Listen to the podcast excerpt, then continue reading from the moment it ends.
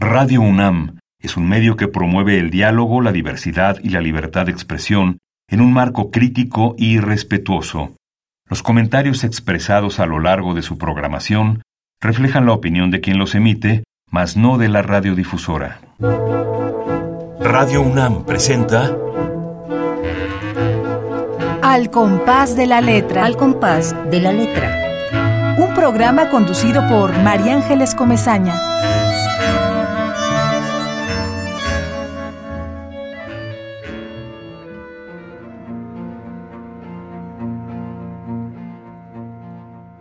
El escondite. Vuelve. Mis ojos son los niños que te lloran. Se trepan a la luz para buscarte en los breves colores del olvido y hacer del universo un garabato. Todos tus parques te recuerdan. Se tiran del tobogán a las líneas de mi mano y entonces huyes de ellas como si de mi alma se abriera un cuarto oscuro. Pero no me temas como antes. La fiera de mis años no tiene dientes ni ganas de cazar más soledades. La fiera ya no se mueve. Mira el escondite donde guardaba sus juegos y al cachorro que perdió en una apuesta. ¿Qué voy a decirte ahora que el tiempo no me enseñase?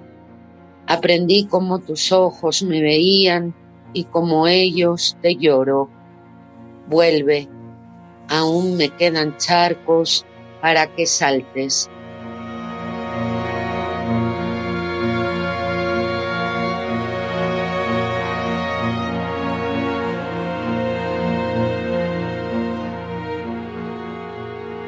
Queridísimos amigos, qué alegría estar otro jueves más en esta tarde con una poeta extraordinaria, queridos amigos. Estoy muy emocionada de tener a nuestra queridísima Carmen Nosal esta tarde con nosotros.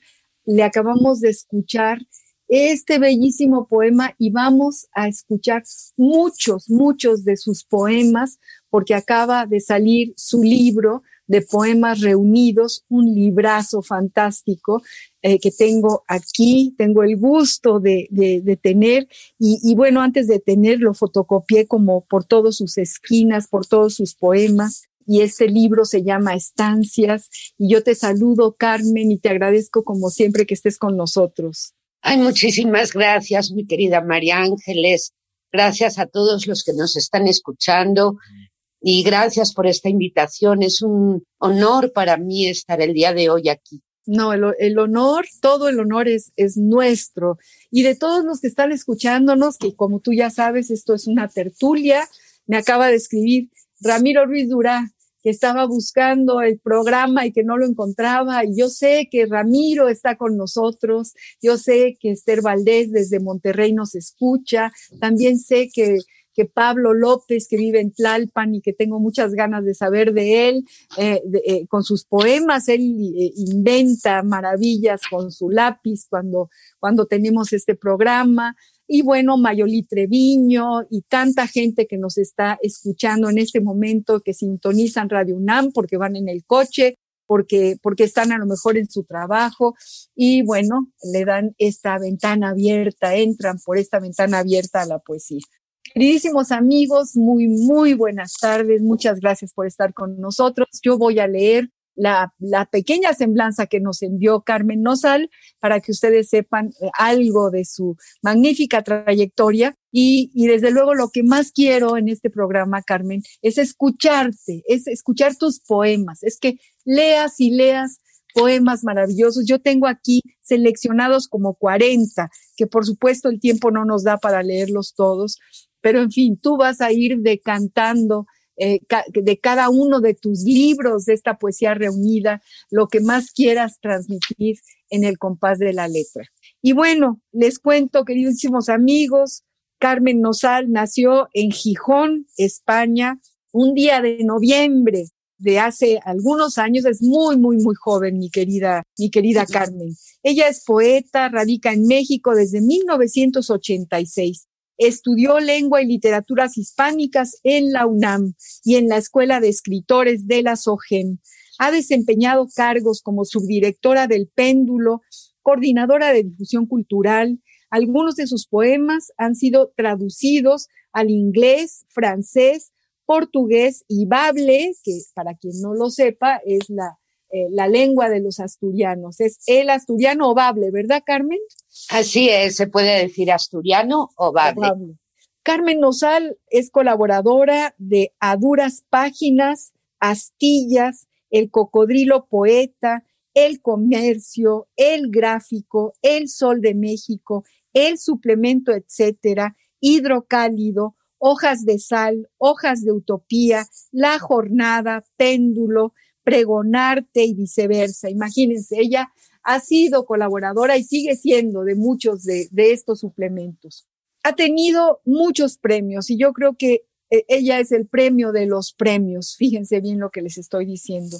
Ella ha tenido el premio de poesía de la UNAM en 1991 por Visiones de Piedra, uno de sus poemarios. El premio universitario de poesía por Vuelo Pasarela Lindo en 1991. El Premio Nacional de Poesía Joven Elías Nandino en 1992 por su poemario Vagaluz el Premio Nacional de Poesía Salvador Gallardo Dávalos en el 93, 1993, por su poemario Hacia los ecos del frío. Recibió el reconocimiento por mérito académico en 1993, otorgado por el SUA de la Facultad de Filosofía y Letras de la UNAM. El Reforma premió a Péndulo por ser la primera revista electrónica de México y hoy presentamos su poesía reunida en un bellísimo poemario titulado Estancias. Bueno, este es un cachito de su enorme trayectoria. Cuéntanos tú, eh, esta, este libro de poesía reunida, ¿cómo empieza tu poesía? ¿Cómo empiezas tú a, saber que tienes que sentarte a escribir en una hoja en blanco y de ahí para el real eh, armas un universo en estas más de 300 páginas. Cuéntanos, Carmen. Ay, gracias, María Ángeles.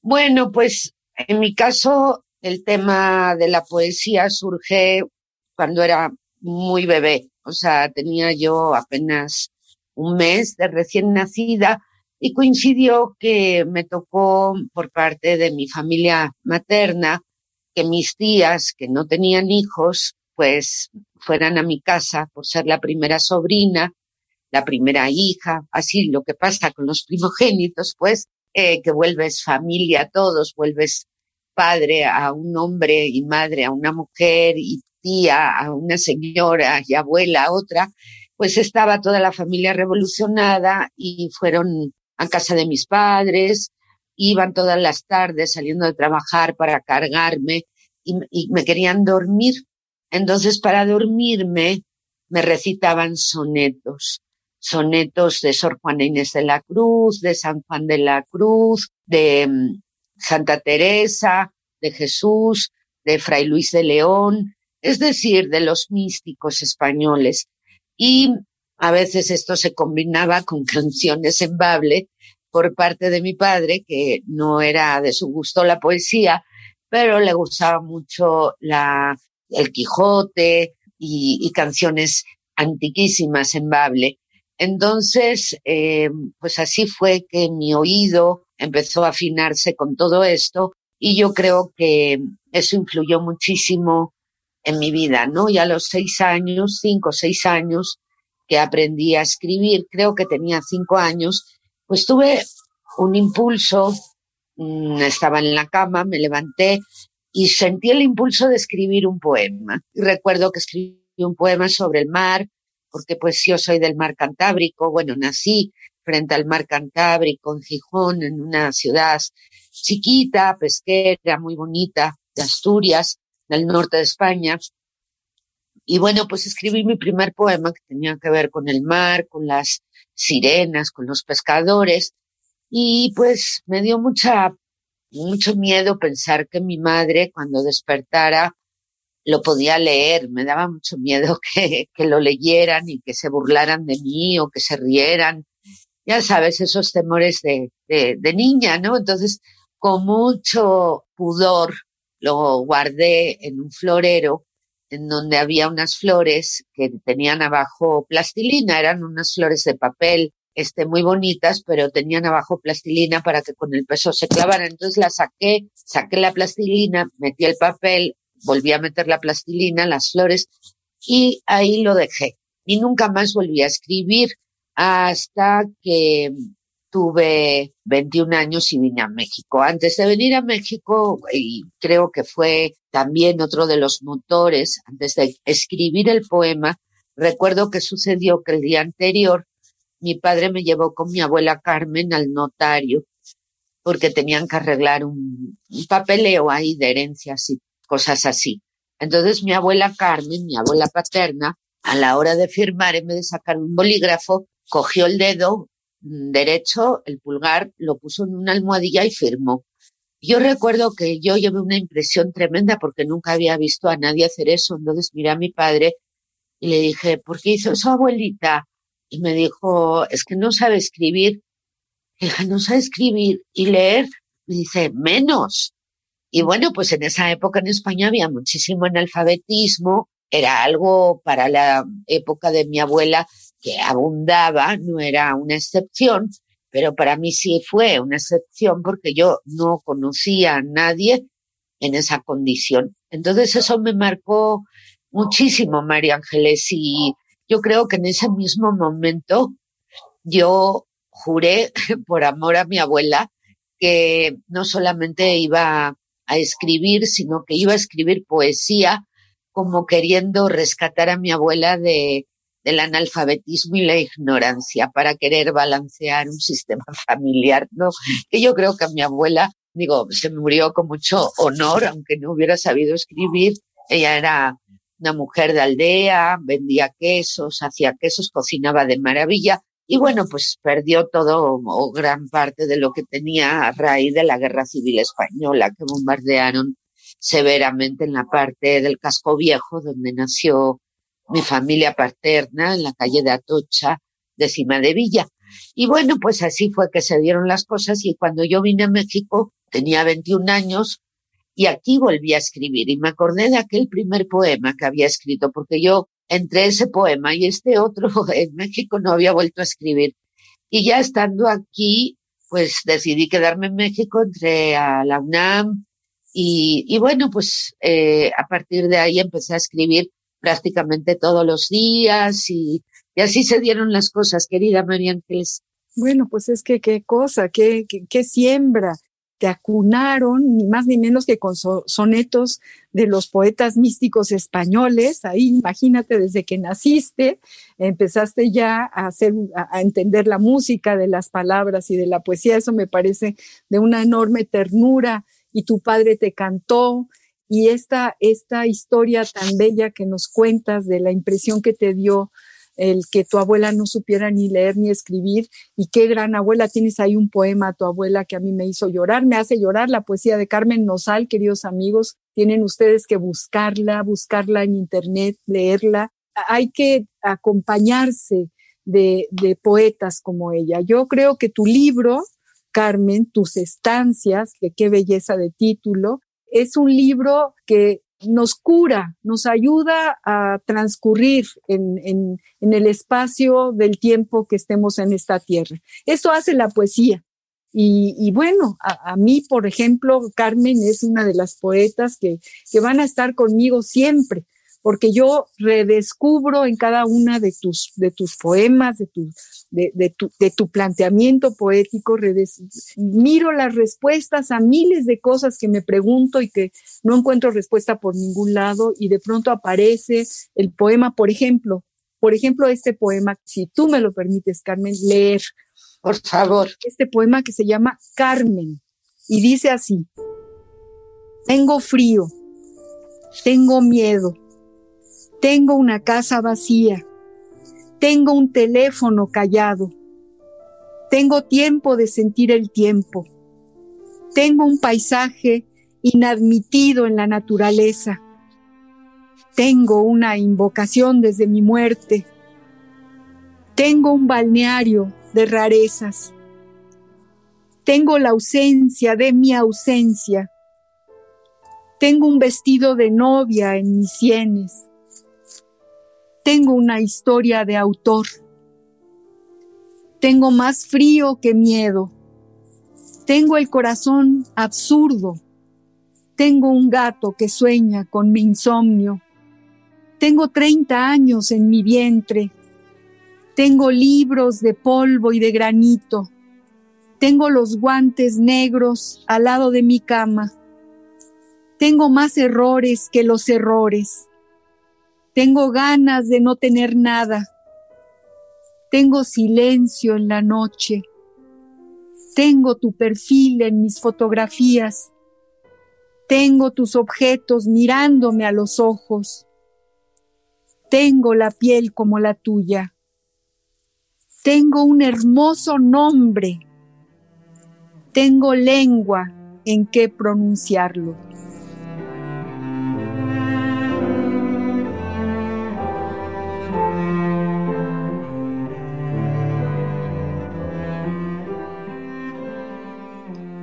¡Ay, qué poema, Carmen! ¡Qué poema! Es de pronto justamente eh, responde a, los vacíos de, todos. Es, una, es un poema sanador. Eres una curandera con tu poesía, porque además también eres curandera de otra manera, pero lo eres con tu poesía, mi querida Carmen. Ay, María Ángeles, pues fíjate que ahora que lo que estabas leyendo ese poema, pues recuerdo el momento en que lo escribí, vivía yo en la calle Bahía de Chachalacas en la colonia Verónica Anzures y, mm, recuerdo perfectamente cómo me sentía yo en ese momento y mm, recuerdo que no sabía que mi nombre, Carmen, en latín significa canto, camino, poesía. Fíjate que fue un descubrimiento saber que ya la poesía estaba dentro de mi propio nombre. Y fíjate que en ese momento, pues sí, todavía, a pesar de que ya tenía una carrera hecha, una vocación, etcétera, no acababa yo de encontrar el sentido, digamos, profundo de la vida. Estas estancias a las que aludes, pues me recuerdan un poco a estas estancias por las que también pasó nuestra querida eh, Santa Teresa de Jesús y que un sinónimo de estancias es la palabra moradas. Ella aludía a las moradas como a esas estancias espirituales, esos más, eh, más que espacios físicos que habitamos, son esos espacios intangibles que a veces no habitamos, sino que somos habitados por ellos, somos tocados por energías que a veces no comprendemos, no sabemos de dónde vienen, pero que nos sacuden y que tienen el propósito de empezar a despertarnos. Y justamente cuando escribí ese poema, yo me sentí tocada por esa estancia, por una especie de morada espiritual a la que empecé a acceder por ese vacío que yo no entendía qué onda con el sentido de la vida, con las cosas, con el tener, con el no tener, para qué estábamos en este mundo. A los 30 años, perdón, pero yo todavía no entendía prácticamente nada. Entonces, a pesar de no entender lo que creo me salvó en muchos momentos, fue mi intuición y mi profunda pasión por mi vocación, por la poesía, por la escritura, por la literatura, por la lectura de los grandes autores, no solamente en lengua española, que es mi lengua materna, obviamente mi lengua favorita, pero también eh, eh, pude acceder a leer afortunadamente autores traducidos al español en otras lenguas, ¿no? Entonces siempre fue mi refugio la literatura, tanto escrita como eh, leída, como oral, ¿no? Este, y en ese tiempo eso fue lo que me salvó, ¿no? Del sinsentido, ¿no? Entonces agradezco mucho que hayas escogido ese poema, que la verdad siempre se me olvida que lo tengo. No, pues es un, es más es la contundencia de tus poemas, Carmen, cómo tú los dibujas eh, en cuanto empiezas te lleva sola la pluma, el lápiz, la computadora, lo que sea. Es como si, como tú dices, no algo se apodera de ti y, ahí vas, ahí vas con una contundencia, con una fortaleza que la transmites, ¿no? Sabemos eh, cuál es esa orilla, dónde empieza y dónde termina. Y no le falta ni le sobra, ni nada, absolutamente nada. Y además, eh, siempre pregunto, ¿para quién se escribe, no? ¿Para quién escribes? Tú escribes para mí, para mí que yo tomo este poema y, me siento absolutamente identificada con lo que estás diciendo. Y para todos los que lo lean y los que también abran esta ventana y sientan que por ahí, por ahí hay respuestas para su propia vida y para, para su, su estar, su estancia en, en, en esta tierra. Y bueno, Elegimos para ti, Carmen, la palabra estancias por obvias razones, porque estamos presentando este poemario que nos tienes que decir después dónde se compra y dónde se obtiene, porque yo creo que muchos de nuestros radioescuchas querrán tenerlo. Claro que sí. Y, y, te agradezco mucho lo que comentas porque me hiciste recordar también, yo fui muy afortunada teniendo grandes maestros, tanto en la Escuela de Escritores de la SOGEN como en la universidad, en, la UNAM, en, la en Filosofía y Letras. Y uno de estos maestros que nunca cito, pero que debo de citar porque le debo mucho, fue un maestro que tuve en la, en la SOGEN que se llamaba Noé Gitrick.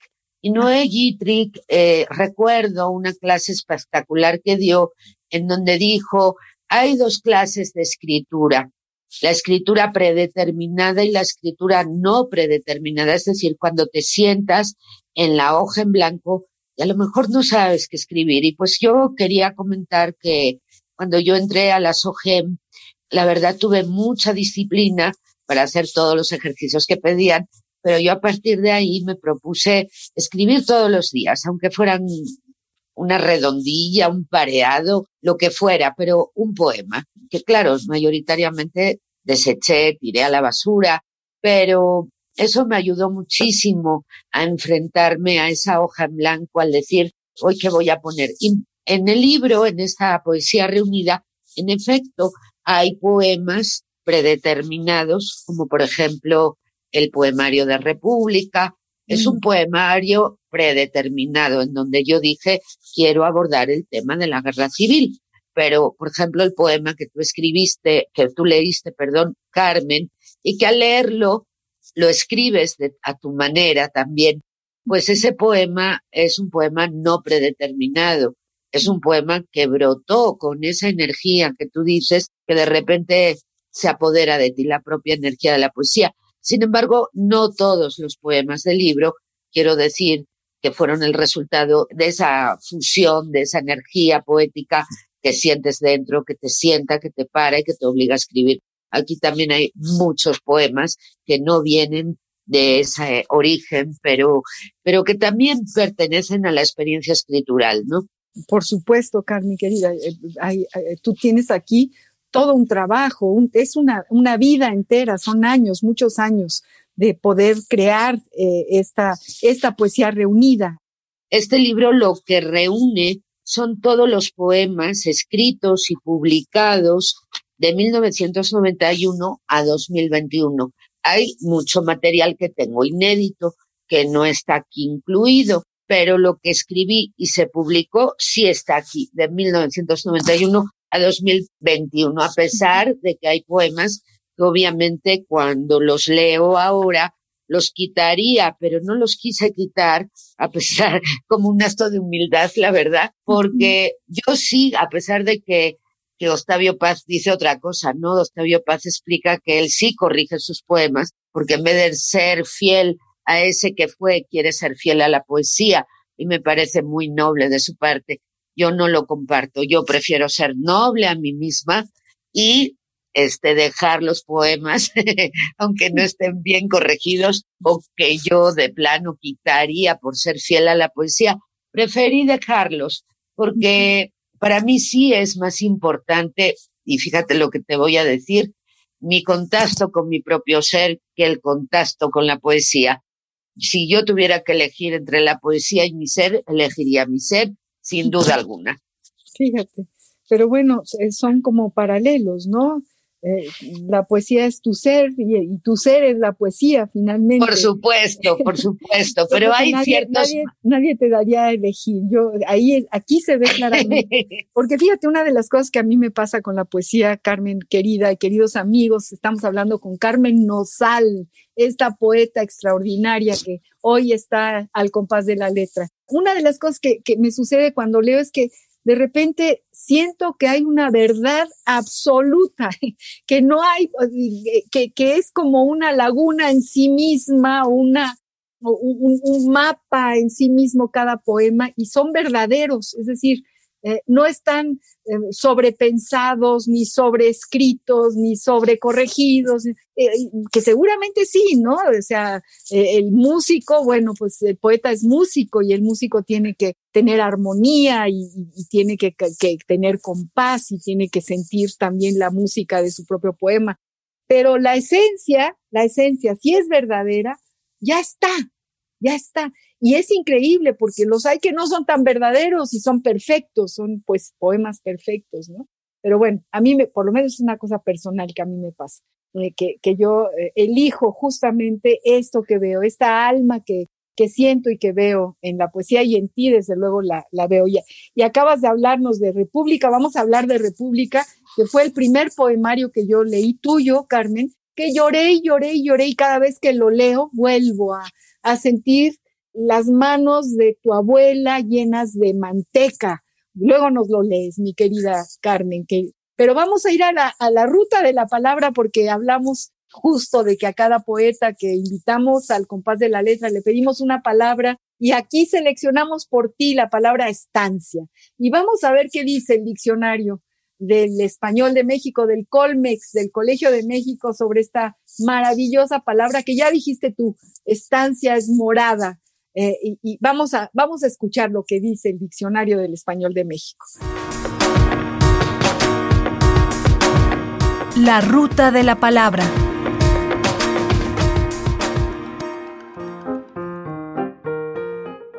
Estancia, sustantivo femenino.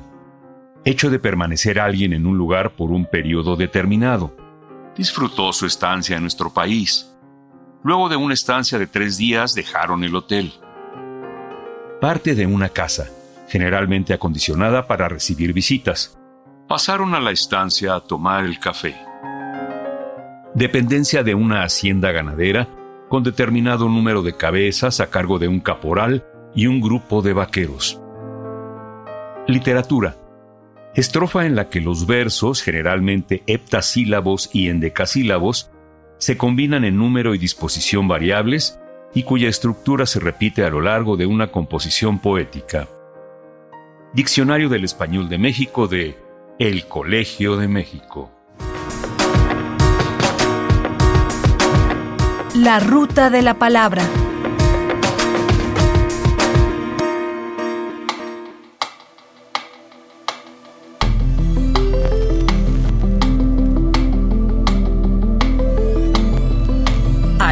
De la letra.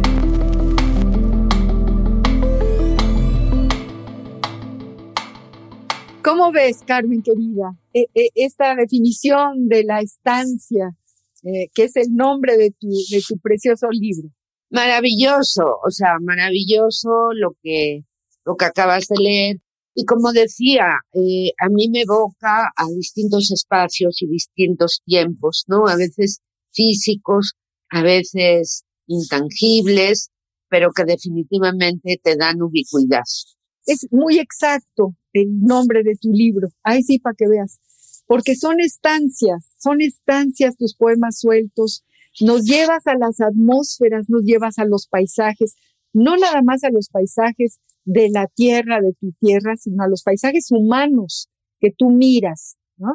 Eh, sí, pues el maestro, mi querido maestro, el poeta Oscar Oliva, que fue quien tuvo a bien hacerme este prólogo y bueno, fue mi maestro. Cuando era joven lo conocí en la casa de León Trotsky y bueno, fue uno de los grandes regalos que me hizo la vida. Y él tituló el prólogo con el nombre de Estancias de Carmen Nozal y dice son muchas las estancias construidas en este libro por Carmen Nozal No me refiero al tiempo y espacio en que están ubicados los libros que componen esta poesía reunida 1991-2022, sino a las estancias que cada uno de los poemas, desde el primero hasta el último, nos hace habitar la poeta. En efecto, o sea, son, eh, él, lo, lo, definió de inmediato, lo castó de, de, inmediato, porque la verdad, mi poesía no tiene un, un tema, no tiene un hilo, un, hilo conductor. El único hilo conductor es que yo escribo siendo fiel a lo que voy viviendo en mi vida. Y bueno, y que tienes un talento que Diosito te, te dotó de un talento extraordinario. Eres, eh, conoces eh, perfectamente la música de las palabras y entonces es una cosa impresionante cuando te leemos, Carmen. Me encantaría si tienes ahí eh, localizado alguno de los poemas de República, que a nuestros públicos que ahorita están sintonizando Radio UNAM, eh, le leyeras ese poema maravilloso de tu abuela o alguno de los poemas. Sí, por supuesto. Voy a leer el de mi abuela paterna. En el momento en que mi abuela le entregan una bandera de la República Española y le avisan que mi tío Cesario cayó en el frente de batalla. Se titula Mala Sombra. A Carmen la fueron a buscar a la Plaza del Sur como quien busca un nombre o un piojo y la encontraron con sus manos pringadas de manteca. La fueron a buscar como quien busca una piedra dorada. La tarde se llenó de peces. Tu hijo no volverá, dijeron los militares. Se quedó en el monte de los pinos. Rompió a llorar y se limpió las manos. No sabía escribir. Dijeron, firma. Frotó su pulgar con el mandil. Le dieron un papel, un puñado de estrellas y una bandera.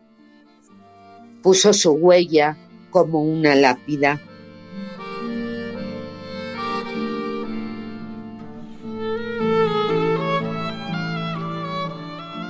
En efecto, puso su huella porque, esa, es la, esa es la imagen que quedó en esa Carmen niña de cinco años cuando vio a la abuela poner el dedo pulgar en la almohadilla para firmar.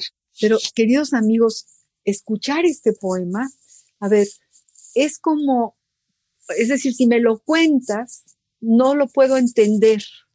Lo entiendo en este poema y la veo y la veo con su mandil y hasta huelo la manteca y la imagino en su cocina, en Galicia sería en su lareira, y, la imagino abriendo ese portón en aquellos ah, tiempos de frío y de horror que fue la guerra civil española, pero tú nos haces meternos, o sea, no solamente nos cuentas lo que pasó en ese instante, sino ese instante detona toda la historia de la guerra civil, toda la tristeza de las mujeres y los hombres que vivieron aquella horrenda guerra civil y aquella, aquella oscurantismo, ¿no? Es como la ternura en, en, en, en, poquitas palabras. Cuando yo digo que no le falta ni le sobra nada a tu poesía, es que tú tocas una campana cuando, cuando escribes esta historia, Carmen. Este libro de, de República es un libro que hay que tener, que hay que tener para entender aquella época, para entender la historia, Carmen. Te agradezco mucho, querida María Ángeles. Era una deuda, al menos que yo tenía con, mis familiares, el poder dar al menos un primer eh, acercamiento de forma testimonial que espero completar en forma de libro. Fue una plaqueta para contar, para empezar a destapar estas cosas de las que nunca se hablaban ni, ni en la propia familia, ¿verdad? Sí, sí, porque así fue. No, no se podía hablar, ¿no? Todo, está, todo era un secreto. Vamos a una pausa, a, respirar hondo, Carmen, después de este poema y después de tu voz y lo que nos estás contando.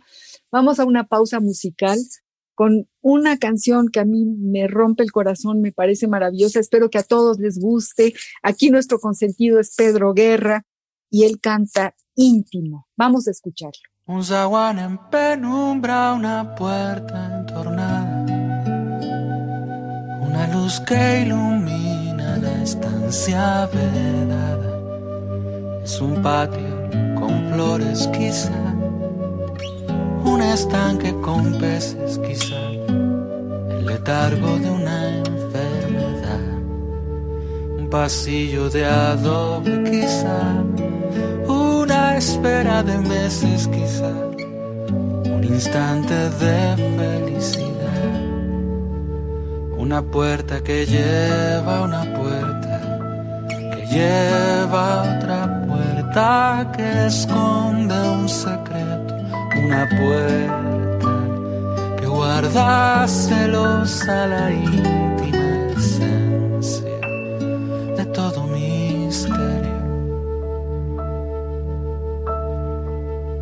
Un zaguán en penumbra, una puerta entornada, una luz que ilumina la estancia verdad un horno de leña quizá, un anciano dormido quizá, un momento de sinceridad, una niña que sueña quizá, la pasión y el olvido quizá, la angustia de la soledad, una puerta que lleva una puerta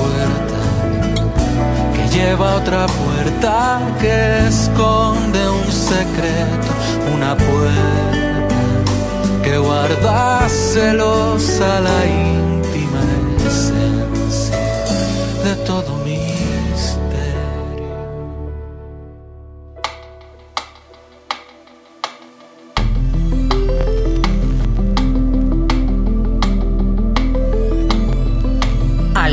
De la letra.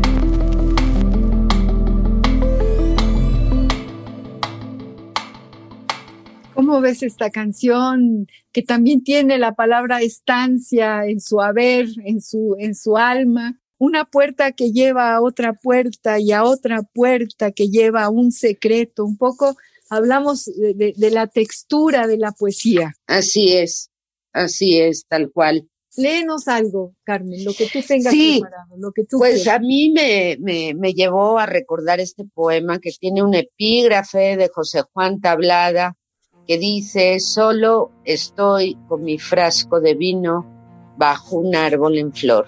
Viaje al fondo de la O. El país que mi noche no ha vencido es un soldado ardiendo. El sueño me prefiere y me libra. Llover que viene desde abajo como las fuentes del infierno. Dolor, lengua muda, cargueros de azabache, mi boca resucita. Estrella, vacas pelirrojas, cerca de un bosque, como siempre adiós una tortuga.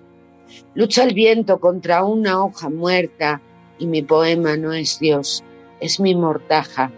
Toquilla de la ansiedad, forma del silencio cuando el mar balbucea. Así el viento no estuviera solo, zumbando como el espíritu de tu voz y la mía. Lejos como la infancia que llora en los asilos, te invoco te pongo banderillas hasta que sangres. Viajo a la sangre de mi casa, devoro mis apellidos, me confundo en el vientre de la noche, renazco sombra, me vuelvo nutria, mi piel amanece en sus hombros, ella relincha, me convierte en piedra, me estrella contra su espejo. Soy una R escrita en un poema. Mis letanías pudieron no cerrarse, y ser el mismo pasadizo. El olvido parece un pozo que suena jarcha, pero no hay escaleras, no hay puentes, la tierra no da luz y su barriga se llena de piedras, sepulcros de ídolos para que nadie llore ni separe el sueño de la muerte. El agua mira el fin del mundo y el fin del mundo es un paréntesis. Viaja el silencio en los labios del río el agua, el secreto de las puertas, el mar pervive. La pluma del ángel ha caído en mi escritorio. Aquí está la garganta de los ahorcados. Queridos amigos, estamos escuchando la poesía de Carmen Nosal estamos redescubriendo cada uno de sus versos, toda esta, este talentazo, esta atmósfera fantástica que ella es capaz de traer a su poesía. Y estamos platicando contigo, Carmen. Cuéntanos la sensación de tener esta poesía reunida. Cuéntanos esta sensación de tener este libro. Bueno, pues la verdad estoy muy contenta y esto, a veces suceden cosas que fuera de, de, uno pudiera parecer que tienen razones muy profundas, pero en mi caso lamento decepcionar a lo mejor, ¿no? Porque pues todo esto surgió porque yo ya no tenía ni siquiera ejemplares de mis propios libros publicados y con el confinamiento las lecturas fueron muy frecuentes vía internet, ¿no? Entonces, para mí era muy difícil eh, poder acceder a leer lo que yo quería leer y me veía como obligada a leer lo mismo prácticamente una y otra vez, hasta que en un momento dado apareció alguien que quiero muchísimo, el director de la empresa Conés Soluciones, Héctor Gutiérrez Machorro, y me ofreció un apoyo para eh, realizar este libro. Esta empresa de Conés Soluciones es una empresa de facturación electrónica, pero que también apoya proyectos culturales. Y pues eh, cuando tuve este apoyo, yo dije, claro, voy a hacer un libro, Poesía Reunida 1991-2021, pero mi única intención, quiero confesarles, que fue algo práctico, es decir, buscar todos los poemas, ordenarlos en un libro, ¿para qué? Para tener este libro y cuando tuviera que hacer una presentación, elegir los poemas que iba a leer y chan chan, porque me volvía loca teniendo una plaqueta, otra plaqueta, un libro que ya le faltaban tres hojas, bueno, un caos. Entonces, afortunadamente, busqué a una editora que quiero muchísimo, Mónica Brown. Mónica Brown, una gran, gran amiga, editora, poeta, extraordinaria poeta, em, pues eh, le dijo, oye, tengo este proyecto. Me dijo, claro que sí, lo vamos a hacer juntas. Y la busqué no solamente por, por, porque es una extraordinaria poeta, sino porque dije, esto lo tengo que hacer con alguien que sienta amor, ¿verdad? Y pues es mi amiga. Entonces, pues así se dieron las cosas y pues empezamos a ordenar esto. Eh, eh, fue, fue complejo, pero lo logramos, juntas lo logramos. Y yo quedé muy satisfecha porque posteriormente pues me di cuenta del beneficio, como tú dices, de haber ordenado esto. Y ordenar esto me permite tener ahora una visión del presente al futuro y ya no estar con, caminando con la, con la cabeza hacia atrás, como quien dice, ¿no? Entonces, eh, la edición quedó hermosa, se publicó en Mastodontes, eh, lleva el sello obviamente de Conés Editores, lleva el prólogo de Oscar Oliva, eh, la cuarta de Forros de Mónica Brown, y bueno, quiero decir que, ese poema de Viaje al fondo del lago, se me olvidó decirlo, lo tengo que decir, está dedicado a Eduardo Casar, el poeta y maestro queridísimo, Eduardo Casar, que fue otro de mis pilares en, mi, en mi trabajo, ¿no? Que queremos muchísimo, que queremos muchísimo porque él fue el primer poeta que estuvo hace cinco años en este compás. Él fue el que nos dio luz verde y dijo, va. Ay, qué bien. Él, fue el que nos bautizó a todos, qué bien. A todos, lo queremos muchísimo, le mandamos un enorme abrazo a, donde, donde quiera que esté, que seguramente eh, está cerca, siempre está cerca, lo queremos muchísimo. Y bueno, vamos a una, a una capsulita que no queremos dejar de tener contigo, Carmen Linda, porque, porque también seguro a ti te gustan las cartas y los epistolarios. Seguro que has escrito muchas cartas de España a México, de México a España. Y bueno, hemos elegido, fíjate, un, una carta de, de un escritor fantástico que eh, es ni más ni menos que Antoine de Saint-Exupéry, el que escribió El Principito. Wow. Déjame decirte que la narrativa de este escritor poeta, porque yo creo que El Principito es un libro de poesía, tiene mucho que ver con tu narrativa, con esa absoluta facilidad de, que, de, sembrar dialécticamente la semilla de un poema y luego irla transformando en esa flor que sale después de, acabarlo de leer, ¿no? Es, como un jardín tu poesía. Y bueno, de alguna forma, eh, eh, yo como lectora de ambos, los emparento, o sea, siento que es tu pariente. Y, y mira qué carta le escribe a su madre desde Toulouse, Dakar, 1926. Vamos a escuchar esta carta de este gran, gran escritor francés, Antoine de Saint-Exupéry. Epistolario. Domicilio conocido. Domicilio conocido.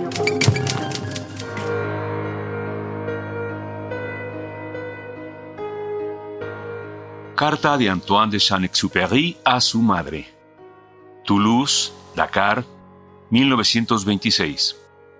Mamita, puede decir que tengo una vida maravillosa. No se trata solamente de aviación. El avión no es un fin, sino un medio.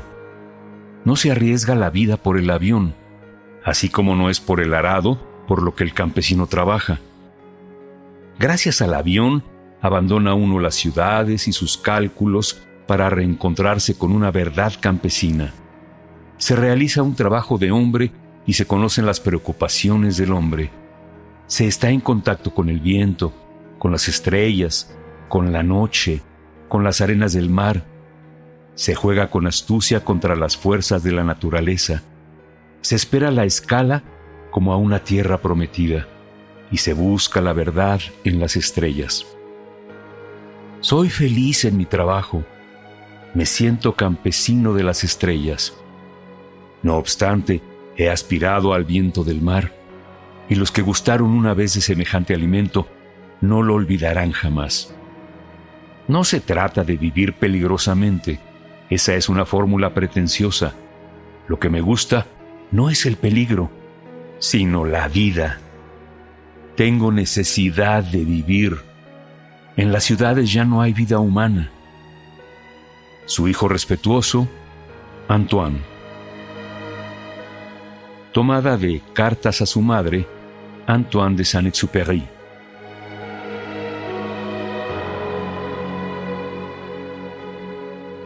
Voz, Juan Stack.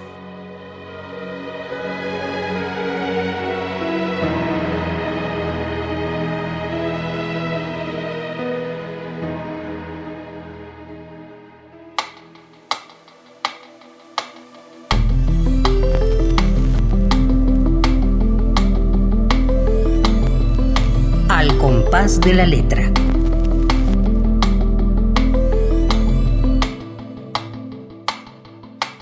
¿Qué te parece esta carta de este gran, gran escritor? Es una maravilla que me llevó de inmediato a Asturias.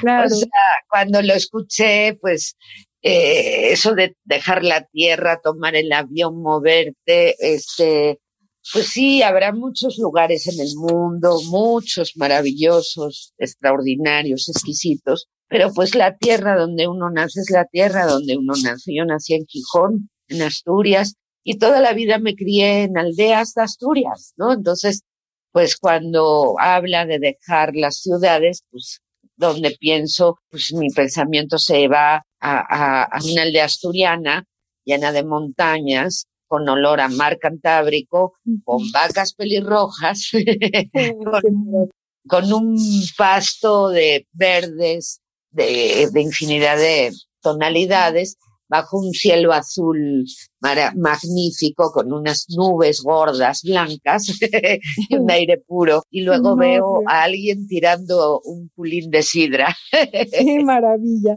Fíjate, eh, eh, eh, Antoine de Saint-Exupéry era aviador, él, él trabajaba como aviador y por eso habla de cuando, de cuando sale de la tierra, ¿no? Pero, pero esta ternura enorme de cómo, de cómo amasa las estrellas y cómo él va arriba del avión, pero, pero, pero tiene una relación campesina, es decir, va en el cielo, pero es un campesino de las nubes, ¿no? Es algo muy, muy bello y que me, me remite a ti, me remite a tu poesía, Carmen querida. Qué halago. Bueno, esta, como te digo, esta carta de, de Antoine de Saint-Exupéry, es una carta que nos remite a ti, pero tú seguro tienes cartas guardadas, seguro has escrito muchas cartas. Yo quiero una carta tuya, Carmen. Cuéntanos algo rápidamente de tus cartas. Bueno, prometo que escribiré una carta para ti, pero mira, la, el tema de las cartas, eh, pues ha cambiado con el tiempo y la tecnología. Cuando llegué a México era el año del 86 y pues en efecto me escribía mi madre, mi padre, mi abuela, mis hermanos, mis amigos, mandaban postales eh, y, y todo era manuscrito, ¿no? Y yo les contestaba y les escribía, por supuesto, ¿no?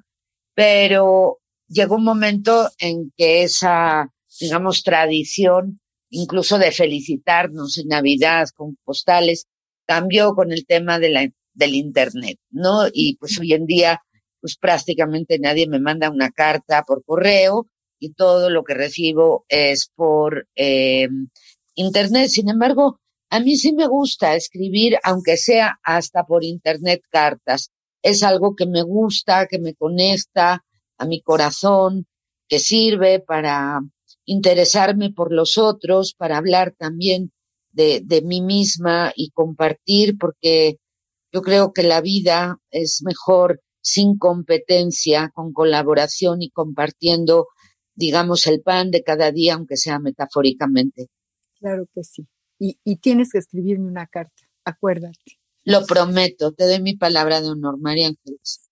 Estamos casi a punto de terminar este programa con Carmen Nosal, este compás, este compás que nos hace la vida más fácil y nos hace sentirnos acompañados y queridos. Y es un, es un programa lleno de amor.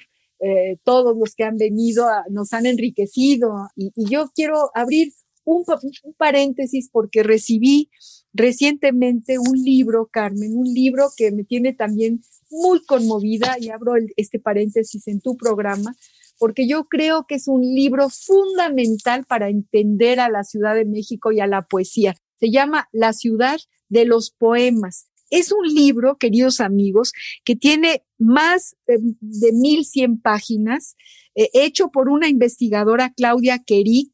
La vamos a traer al programa, la vamos a traer.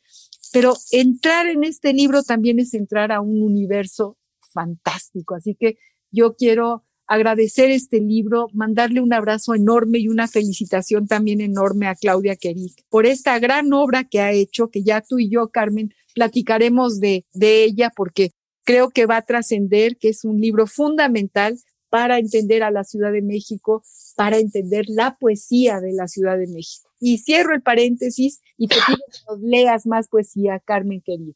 Claro que sí, va a ser un gusto eh, escuchar eh, a, Claudia y ver su, su libro. Y ahora que, que, me comentas de la ciudad de los poemas, pues me voy a atrever a leer uno de mis primeros poemas que habla de la ciudad, de la Ciudad de México, y que quiero dedicar a mi querido, a nuestro querido amigo Ramiro Durá, que nos está escuchando. Nos está escuchando, Ramiro Ruiz Durá, claro que sí.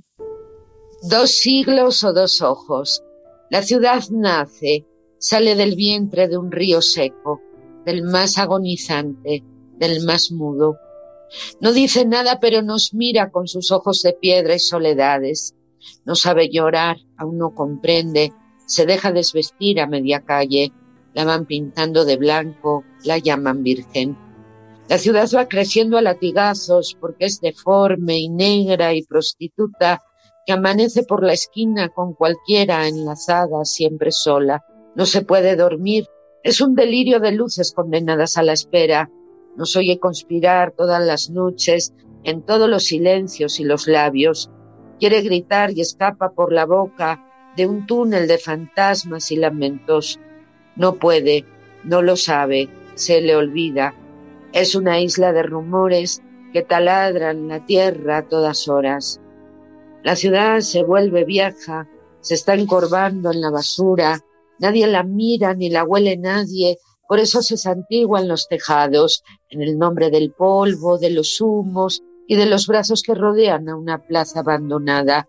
Tienen los labios tatuados de llamas sin encender, desde el principio del sol, después del fin del mundo.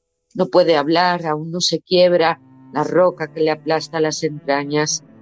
La ciudad como estatua de recuerdos, tumultuosos, temibles, encogidos, las paredes lo saben, lo han escuchado todo, se lo cuentan a los muros derruidos, a las grietas que beben el pasado. La ciudad se está muriendo, muere sola como una ausencia, esperando a que las luces se ablanden, a que amanezca por la esquina y entonces grita y por primera vez se enciende y se incendia boca arriba para que el mundo la vea mientras huye y no la olvide o no se olvide de aquellos que la pintaron de blanco como una tregua y que ahora estalla dos siglos, dos ojos, dos esperanzas desde cualquiera de sus silencios.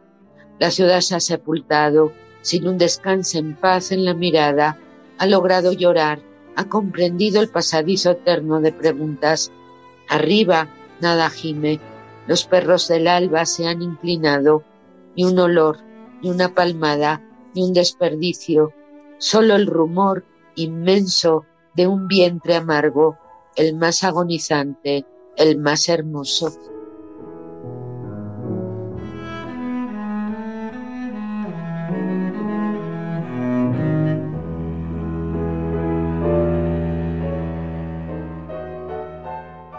Queridos amigos, estamos hablando con Carmen Nosal.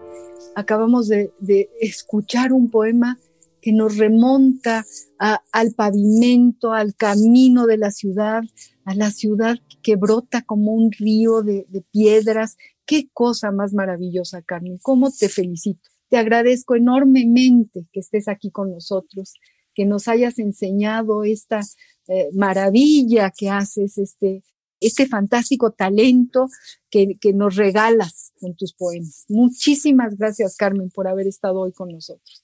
No, al contrario, gracias a ti, María Ángeles, sabes lo mucho que yo te admiro y te quiero y te respeto, a Ivonne y a todos los que hacen posibles que durante tantos años tengamos la fortuna de seguir este programa a través de la radio. Queridos amigos, llegamos al final, estamos conmovidos, agradecidísimos con Carmen Nosal, nuestra poeta de hoy, que nos llena de, su vida, de su universo, de su talento. Eh, eh, vuelvo a darle las gracias. Le agradezco muchísimo a Ivonne Gallardo, nuestra productora. Le agradezco a todos los que han sintonizado este jueves al compás de la letra. Yo soy María Ángeles Comezaña y los espero el próximo jueves, vuelvo a decirlo, al compás de la letra. Radio UNAM presentó Al compás de la letra. Al compás de la letra. Un programa conducido por María Ángeles Comezaña.